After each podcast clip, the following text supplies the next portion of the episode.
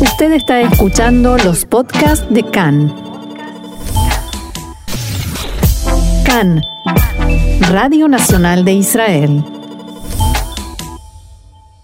Hola, les saluda Maya Siminovich aquí en CAN Reca, la Radio Nacional de Israel en español. Y hoy queremos hablar con Rosy Idi. Rosy es una mexicana que vive en Israel y que es, no sé cómo decirlo, una cocinita, es una experta en comida, en cocinarla, en hacer cosas deliciosas. Y por eso queríamos hablar con ella hoy, casi casi acercándose Rosh Hashanah, sobre comida y la comida que ella hace. Hola, Rosy. Hola, ¿qué tal? Mucho gusto. Igualmente. Rosy, tú viniste de México hace ya más de 11 años. Em, ¿Cómo celebrabas allí el Rosh Hashanah? Más bien, ¿con qué comida? Bueno, en México, eh, la verdad es que mis raíces son, mis abuelos eran de, de Siria y la tradición era comer comida árabe. Hmm. Mi, mi abuela, mi madre siempre nos enseñaron a, hacer comida árabe. Digo, aparte de que le metíamos ahí algo de mexicano, eh, pero generalmente lo que cocinamos es comida árabe. ¿Y qué, por ejemplo, dame, dame un ejemplo? Dame un ejemplito. El, el cube, eh, que, que, o sea, en México le llamamos quipe, aquí se llama cube. Es una, es como un relleno de, de arroz con carne, carne molida, Mm. y se comen diferentes presentaciones, ya sea con agridulce, ya sea con picante, tipo mexicano, Sí. o.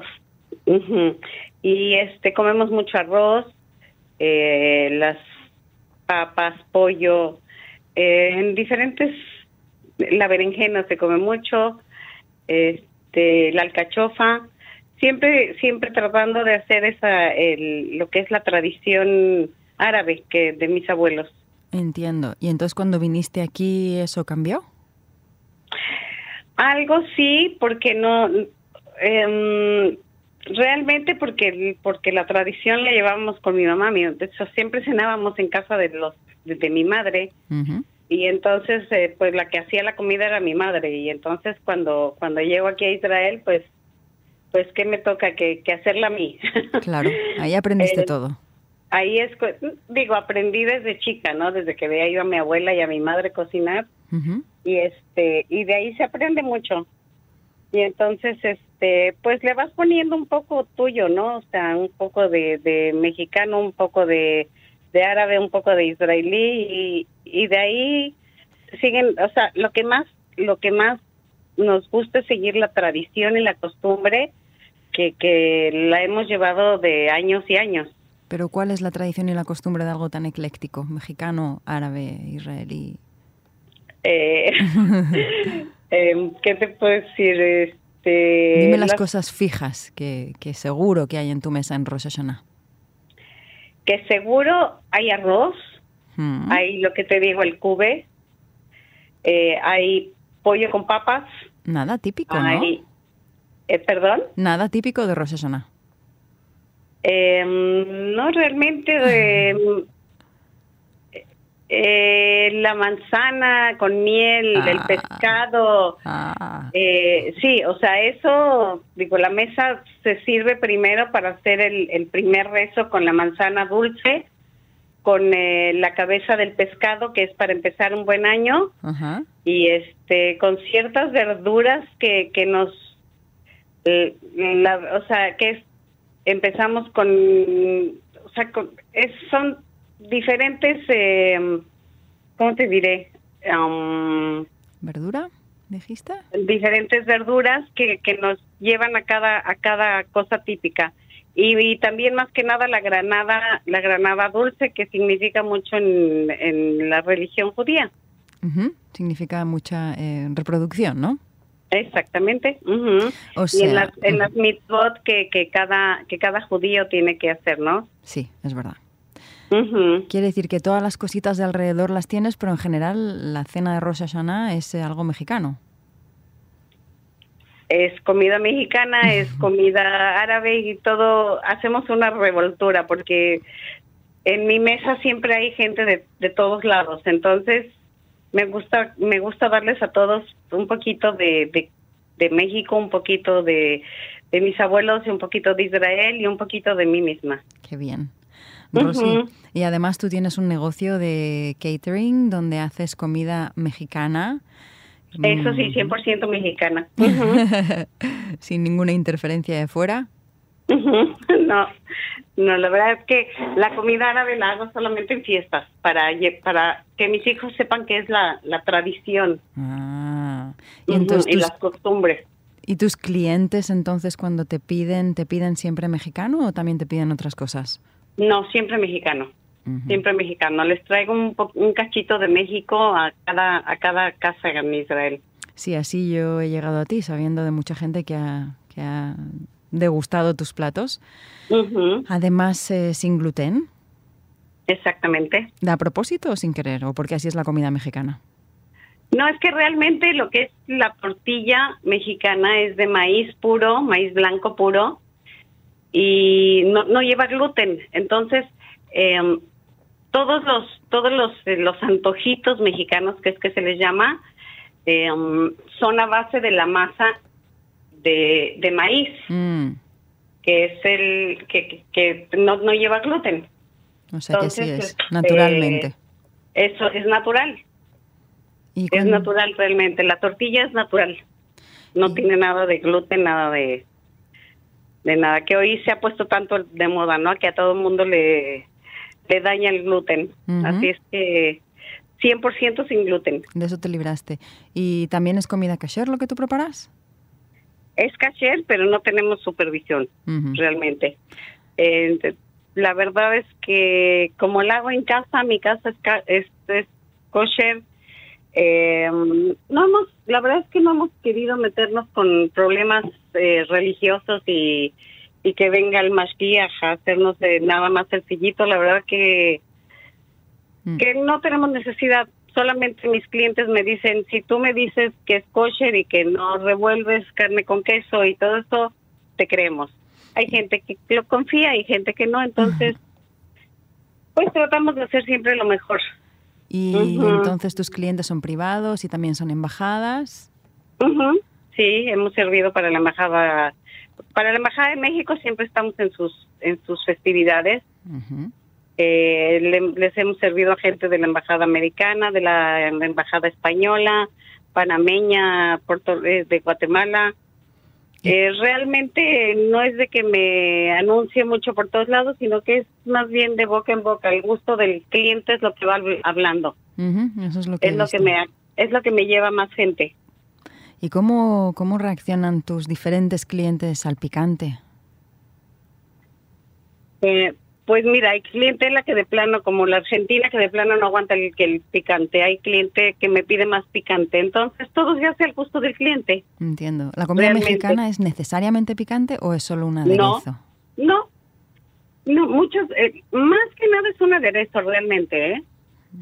O sea, si le quieres poner más, menos o o muchas veces se hace un aderezo más ligero, o sea, unas salsas, se llaman salsas, una salsa más ligera y entonces es ahora sí que el gusto del cliente.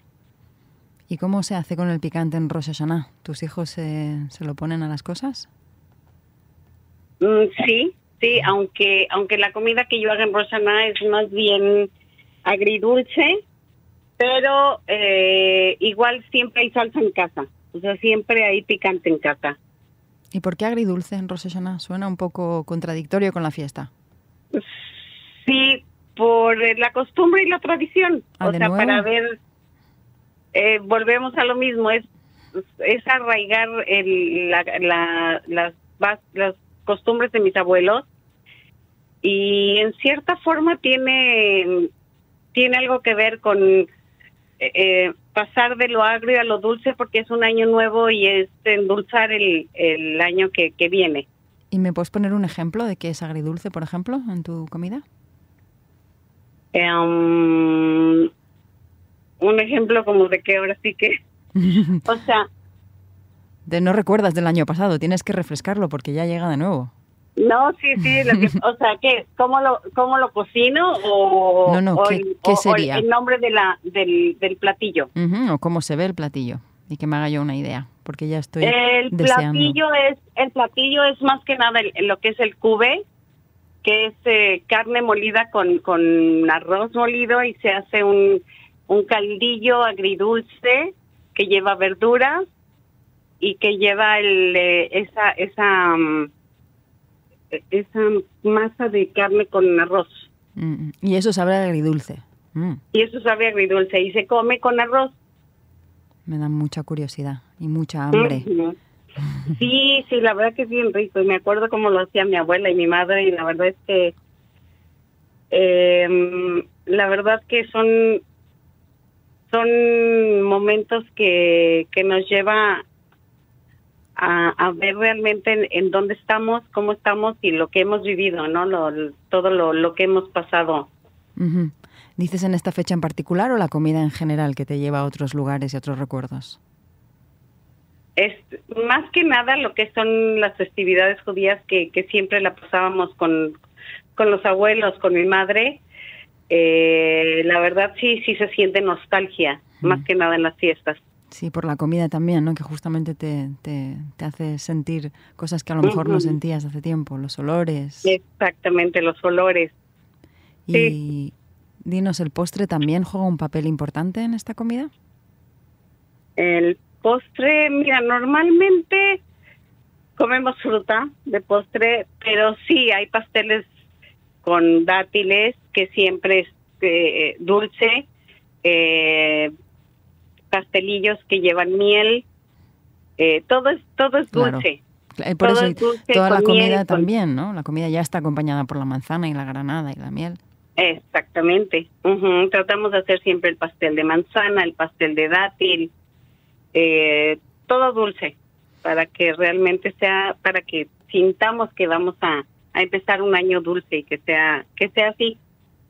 Sí, ojalá. ¿Tienes alguna recomendación para nuestros oyentes? ¿Algo sencillito tal vez? ¿Algo para mí?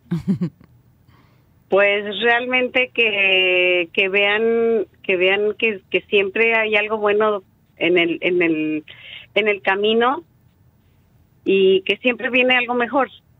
Ah, esa es una muy buena recomendación, pero digo además alguna receta.